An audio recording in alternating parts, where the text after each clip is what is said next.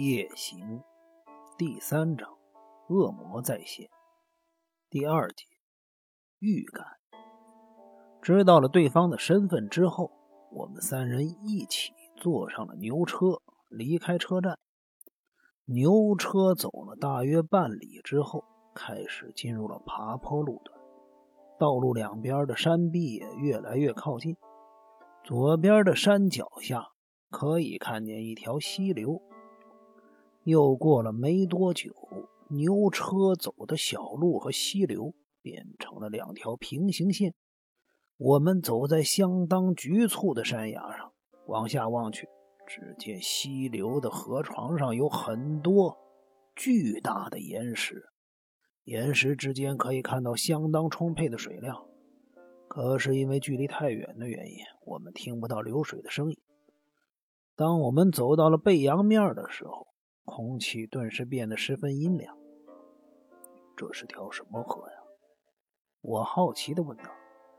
这儿是旭川的上游，因为今年的雨量比较少，所以水量不多。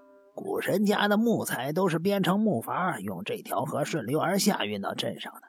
今年因为水量少，所以说没办法让木筏顺流而下。哦，现在还用这种方法运送木材？没办法，这种崎岖狭窄的道路，像卡车之类的大车根本没办法行驶，所以现在还是维持着原始的办法，从江户时代就没变过。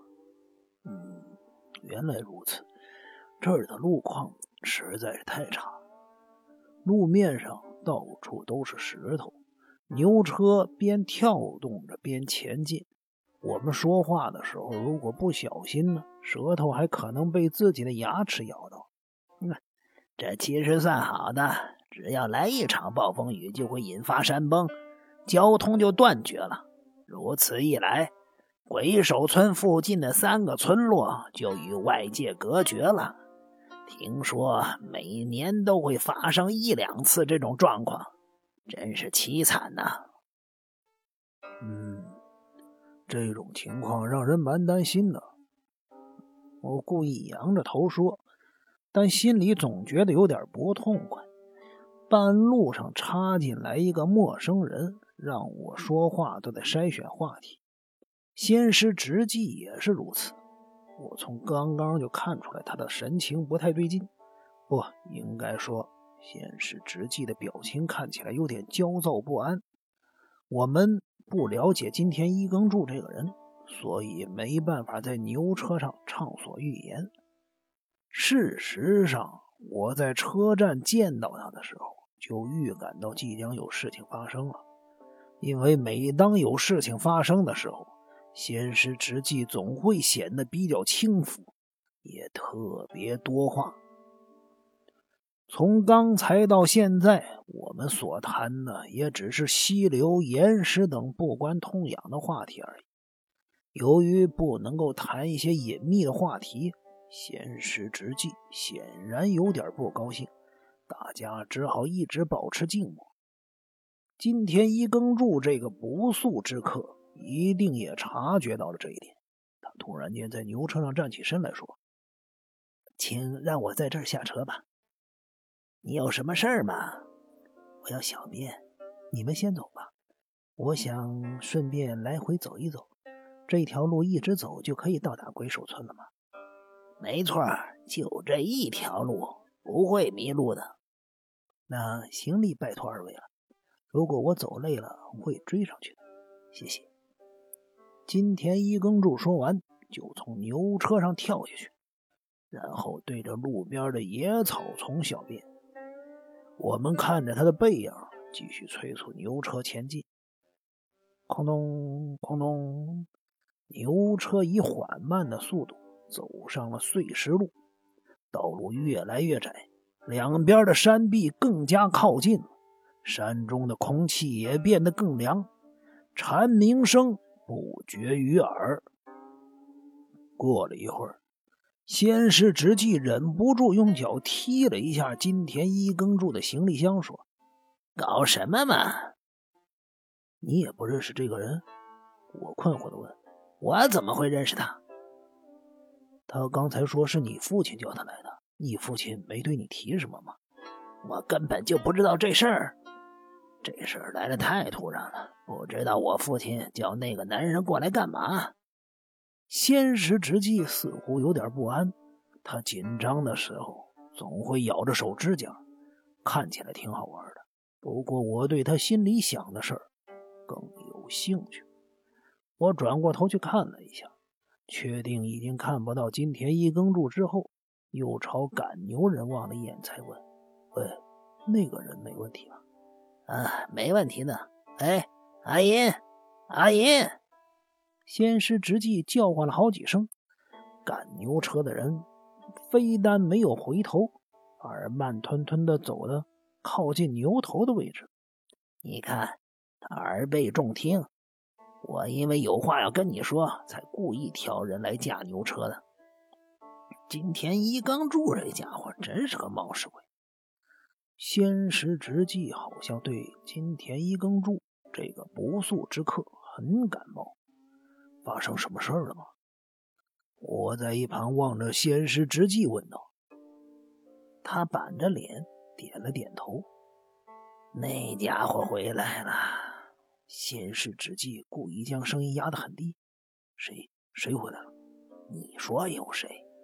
真是明知故问，当然是八千代了。”我听到了先师之际的回答，不禁吓了一大跳，整个人都呆住了，有好一会儿根本说不出话来。你没骗我，我骗你干嘛？先是之纪不耐烦的回道。八千代小姐什么时候回来的？前几天，我跟你分别了之后，回到鬼手村后，第二天晚上八点左右，因为牛车半路上坏了，我只好走路回来。到家之后，我先去洗澡，然后吃完饭直接回房了。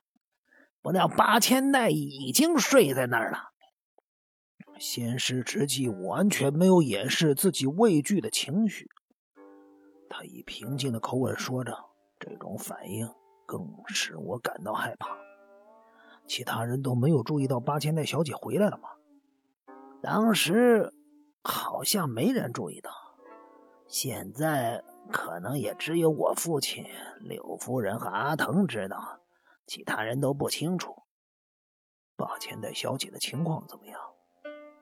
头两天不太正常，好像发情的母猫一样惹人厌。”就连我在他的身边都会惹着他发脾气。现在是不是正常多了？如果说那样子算正常的话，那他有没有做什么奇怪的举动？说奇怪又不很奇怪，还好啦。或许那才是他正常时期的表现吧。他的个性本来就难以琢磨。他有没有说自己先前到哪儿了？没有，就算找他问也没用，说不定还会被顶上一顿。其实我本来不打算将他的事儿告诉我父亲和柳夫人的，我担心警察又跑到这座深山里来调查，我们还能躲到哪儿去呢？八千代这女人却狠狠地抓住我这个弱点来为所欲为。总之，她说。她随时都可以让自己曝光，她觉得什么都无所谓了。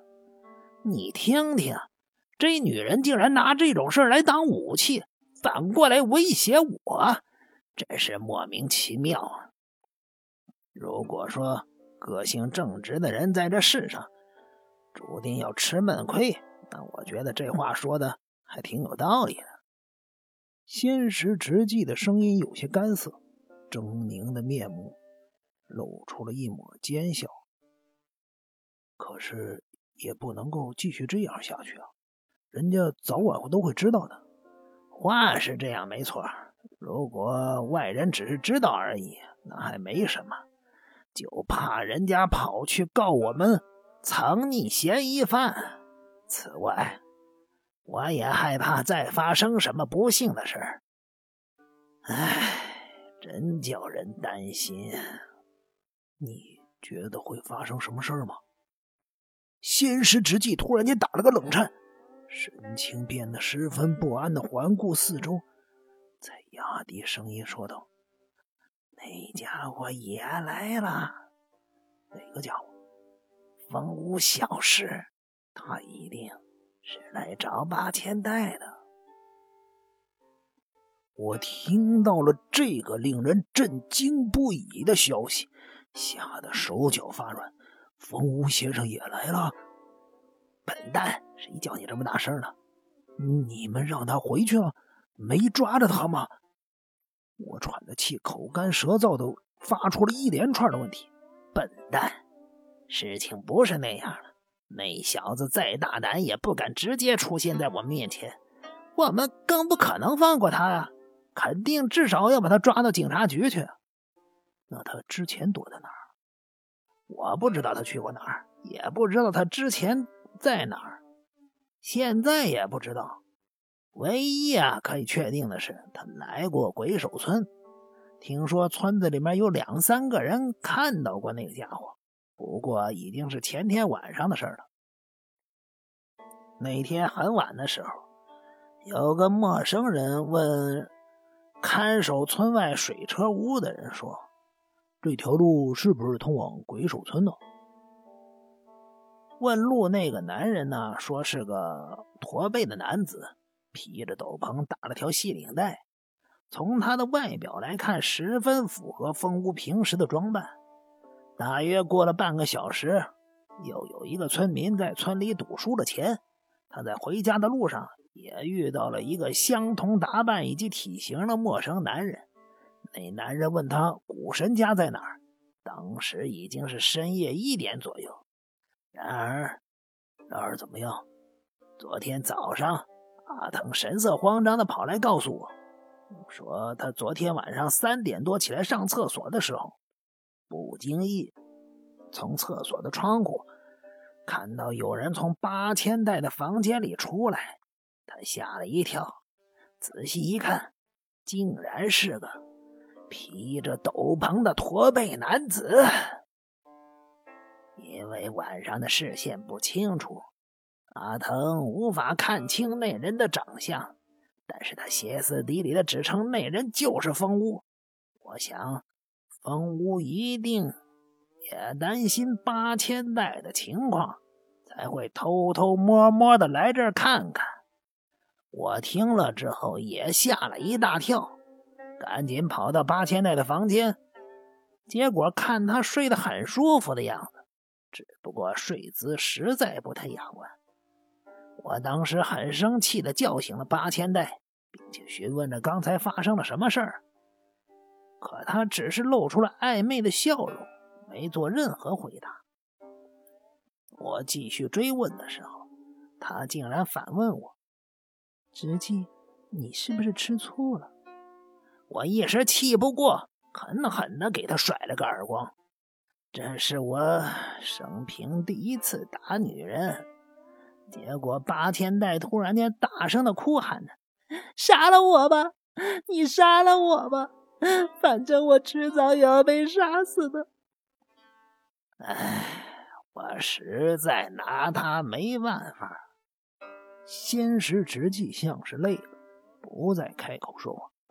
此时太阳还没有没入山头，可是山谷里已经罩上了一层薄雾。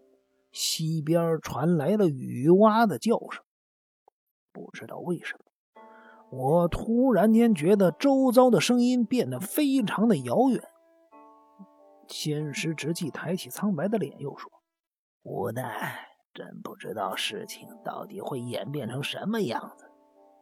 我父亲、刘夫人、四方太先回到了鬼手村，然后我和阿腾也回来了。接着八千代随之到来，风屋跟着在这出现，而现在你也来到了鬼手村。除了守卫以外。所有跟守卫的死有关的人都在这儿集合。这出戏的第二幕是不是要上演了？戏一旦开演，会上演什么样的情节呀？仙师直纪眉头紧锁，不知道他的脑中在想些什么。呃，请问鬼手村快到了吧？我跟仙师直纪陷入了沉思之际，忽然间听到了一声问话，不禁吓了一跳，转过头来一看，只见金田一耕助正拿着帽子擦汗，微笑的望着我。我看着金田一耕助，一时之间真不晓得要怎么回答，心中却升起了一些诡异的想法。所有的人物都已经到齐了，这会儿在鬼手村，是不是真的会上演第二幕杀人戏码呢？哎，幕已经拉开了，看样子不上演也不行。只是不知道刚登场的金田一耕助。到底要扮演什么样的角色？